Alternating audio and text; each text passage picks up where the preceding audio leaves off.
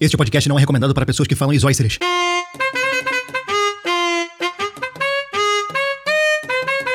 Foda.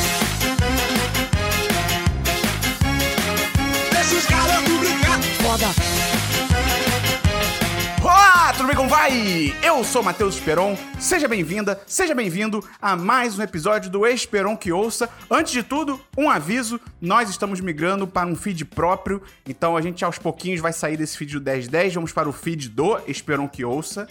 Então, pelos próximos episódios, a gente ainda vai atualizar os dois feeds ao mesmo tempo, mas eventualmente só o feed próprio do Esperon que ouça, que tá disponível aí no Spotify, nos aplicativos de podcast, tudo quanto é lugar que você quiser, só esse vai passar a ser atualizado. Então, segue lá, se inscreve, seja lá qual for o termo da sua plataforma, para você não perder nenhum novo episódio, beleza? E hoje a gente vai falar sobre geometria.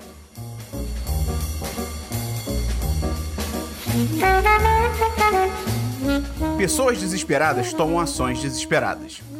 E eu, em 2009, com 17 anos e no último ano do colégio, caminhando para minha nona recuperação de fim de ano seguida, estava desesperado. Desesperado a ponto de sentar na primeira fileira da aula de geometria, que poderia ser chamada de aula de hieróglifos, porque eu não entendia porra nenhuma que estava no quadro, achando que estar mais perto, literalmente mais perto do quadro e do professor, faria o meu cérebro absorver melhor o conteúdo por osmose. Como eu disse, ações desesperadas. Lá estava eu em mais um dia de aula de geometria como um pastor alemão, o cachorro, numa igreja evangélica em Berlim, ou seja, totalmente fora do meu ambiente, por mais que de certo modo fizesse sentido eu estar ali. Quando entra a coordenadora do ensino médio do colégio na sala. Vamos chamar essa coordenadora de ministra Dilma Rousseff porque ela realmente parecia a Dilma quando era ministra da Casa Civil. A ministra Dilma Rousseff entrou para entregar os simulados que nós tínhamos feito para o professor de geometria, cujo nome eu vou manter, porque nada que eu coloque aqui vai ser melhor do que o nome verdadeiro dele, que é Cataldo. Como um feriado se aproximava no dia seguinte, alguém na plateia de alunos que integrava aquele circo adolescente achou prudente perguntar para o Cataldo se ele ia aproveitar o pequeno recesso para corrigir os simulados, na esperança de ter os resultados mais rápido. Ao que o professor respondeu: Eu não. Em casa eu não corrijo prova. E aí, eu não sei o que aconteceu.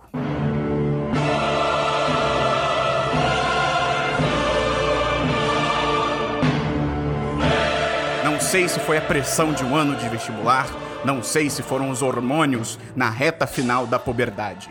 Talvez tenha sido a minha verdadeira personalidade presa há tantos anos tentando finalmente escapar. Seja lá o que for, algo me possuiu.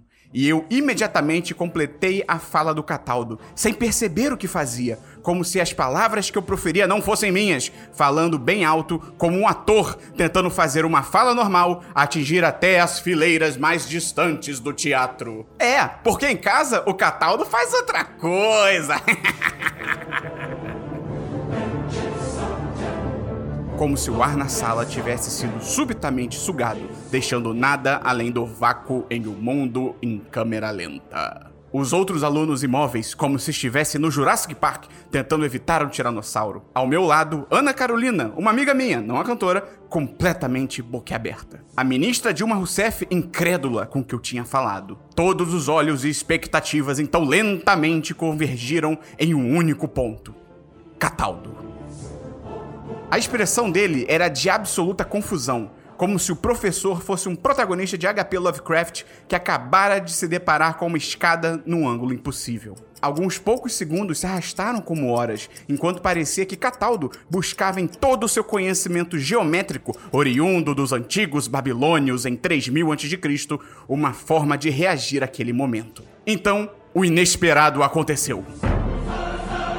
Após uma longa reflexão, Cataldo mudou totalmente seu semblante. O professor geométrico começou a rir, apontando para mim e gritando: O cara é muito bom. Em casa ele faz outra coisa muito bom aí.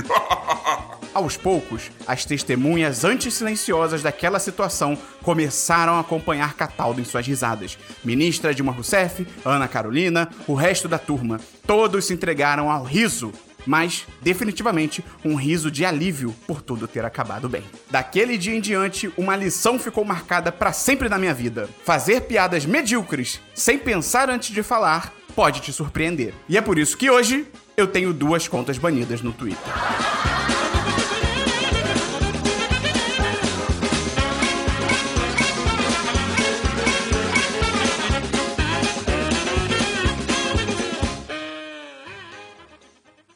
Essa história foi só uma de muitas que eu tenho de época de escola, de época de ensino médio. Eu ainda vou contar muitas outras por aqui. Se você gostou, ajuda a gente a divulgar. Manda pro amigo, manda pra uma amiga. Traga alguém pro mundo do podcast, alguém que nunca ouviu falar em podcast, nunca deu uma chance pra um podcast.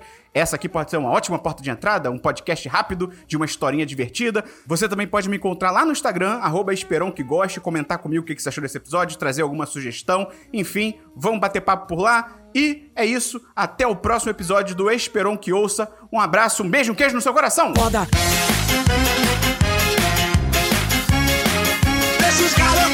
Taldo.